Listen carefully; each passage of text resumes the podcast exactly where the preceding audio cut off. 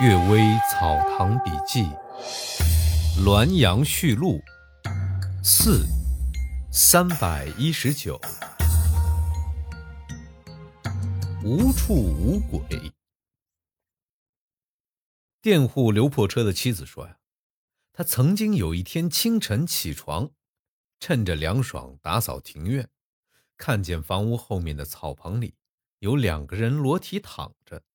她惊恐地呼叫丈夫来，却是邻居的女儿与和她家的短工一起僵卧在那儿，好像已经死去。一会儿啊，邻居也来到了，内心知道是什么原因，却不知道怎么会弄到这种地步。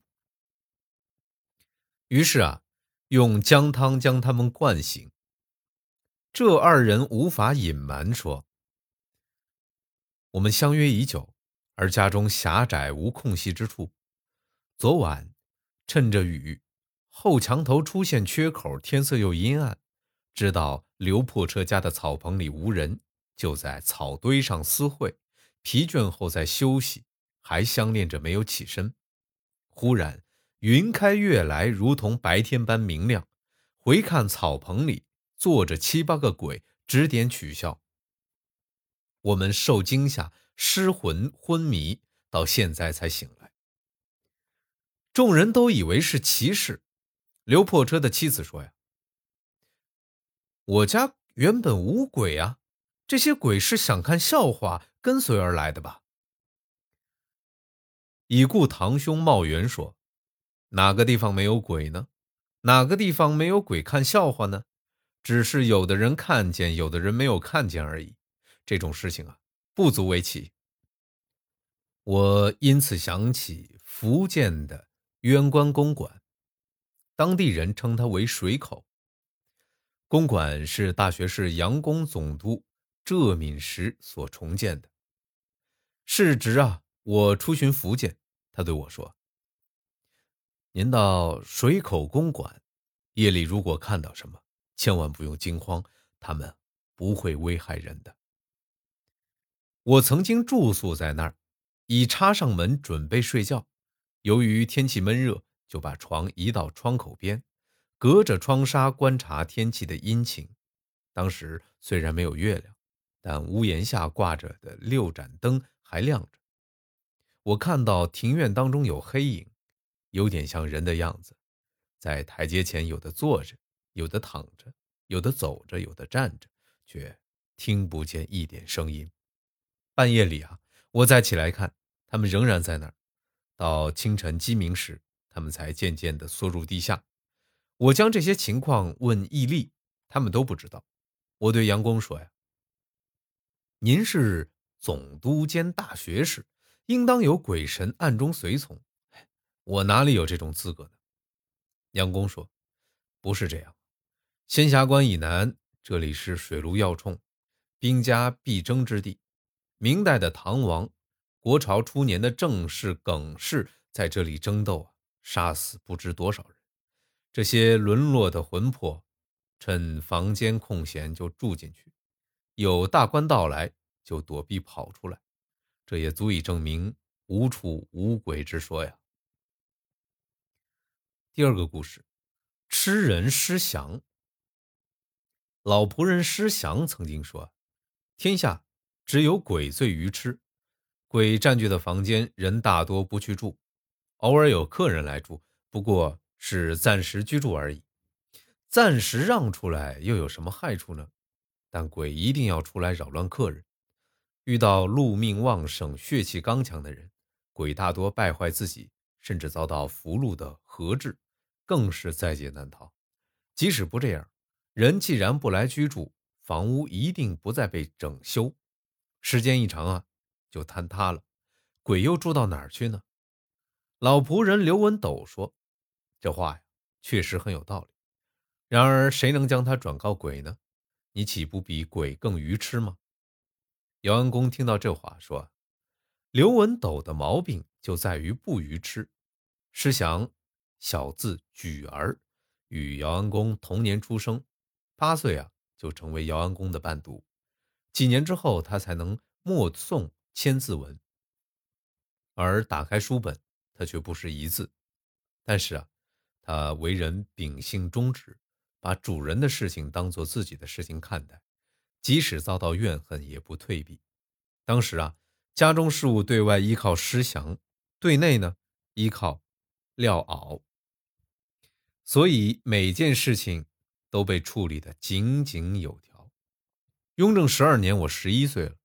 元宵夜偶尔买了几件玩具，施祥就启禀张太夫人：“四官人今天油灯试试啊，买了几件杂物，这点钱财本来不足可惜，可是先生明天就开馆上课，不知四官人是顾的游戏呢，还是顾的读书呢？”太夫人赞同说：“呀，你说的有道理。”于是就收去我的玩具，把它们锁在箱里。这虽然是件小事儿，他却实在说了别人不好开口的话。现在我眼前已经没有这个人了，徘徊四顾，遥想过去，感慨万分呐。第三个故事：侄儿汝来。我已故兄长秦胡的第四个儿子汝来，幼时长得俊美秀丽，我最喜欢他。他也十分懂得读书。他娶妻生养儿子之后，忽然患了癫狂病。如果无人料理，他就不剃头发、不洗脸。夏天有时穿上棉衣，冬天有时穿上葛衣，自己也不觉得。然而他也没有别的疾病，好像寒暑之气不能侵扰他。叫他吃饭，他就吃饭；不叫他吃，他也不来讨索。有时自己。拿取集市上的饼饵，叫儿童们一起来吃，不问价钱，吃剩的扔掉也不顾惜。有时啊，一两天找不着他，忽然之间他却自己归来了。有一天，到处去找他，都毫无踪迹。有人说呀，这村外的柳树丛中好像有人在那儿。家人赶过去一看，发现他已经端坐着将死了。或许他是内心迷乱而死，也不可知；或许他是内心已得到，以混迹人间为假托，缘分完了就羽化而去，这也无从知晓了。记得我从福建归故里时啊，他见到我还跪拜行礼，行完礼，突然说：“叔叔太辛苦了。”我说呀：“，这是无可奈何的。”他又突然说。叔叔不感到辛苦吗？然后默然离去。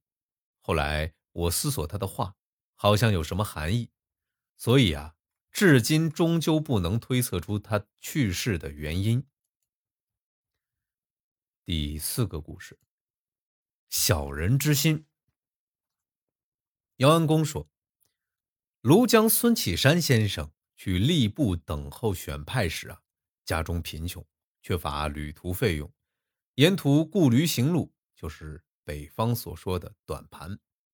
一天，他来到河间南门外，没有雇到驴。突然之间，天下起大雨，遇到一个百姓家的屋檐下躲雨。主人看到他，愤怒地说：“造房子时你没出过钱，筑地基时你没出过力，为什么无缘无故坐在这儿呢？”于是啊，就将他推出去。他只得站着淋雨。当时河间县令还没有提缺候补，孙启山到京城没几个月，抽签补缺，居然取得这个县县令的职位。赴任时啊，那个人认出他来，恐惧羞惭，后悔不已，打算卖掉房屋，移居到别处。孙启山听说这件事情之后，召来那个人，笑着对他说：“我怎么至于？”与你们计较，现在你已经经历过那件事儿，以后啊就不要再那样了。这也是忠厚养福之道啊。就举出一个事例说，我乡里有个喜欢养花的人，一天夜里偶尔起来，看到几个女子站在花下，都不是平常所认识的。他知道这些人是狐精。就用石块投掷他们，说：“妖媚怎么能偷看花呢？”一个女子笑着回答说：“你白天欣赏，我夜里游玩，对你有什么妨碍？我们夜夜来这儿，花布损失一茎一夜，对花又有什么妨碍？你立刻就形于声色，怎么吝啬到这种地步？我不是不能揉碎你的花，只怕别人说我们的见识也与你相同，所以不这样做而已。说完这句话，就和同伴飘然离去。后来啊，也没有别的变异。胡经尚且不与那人计较，我难道还不如胡经吗？后来那个人终究内心不安稳，不知道把家迁到何处去了。孙启山感叹地说：“小人之心，竟然认为天下都是小人。”感谢各位收听今天的《阅微草堂笔记》。晚安。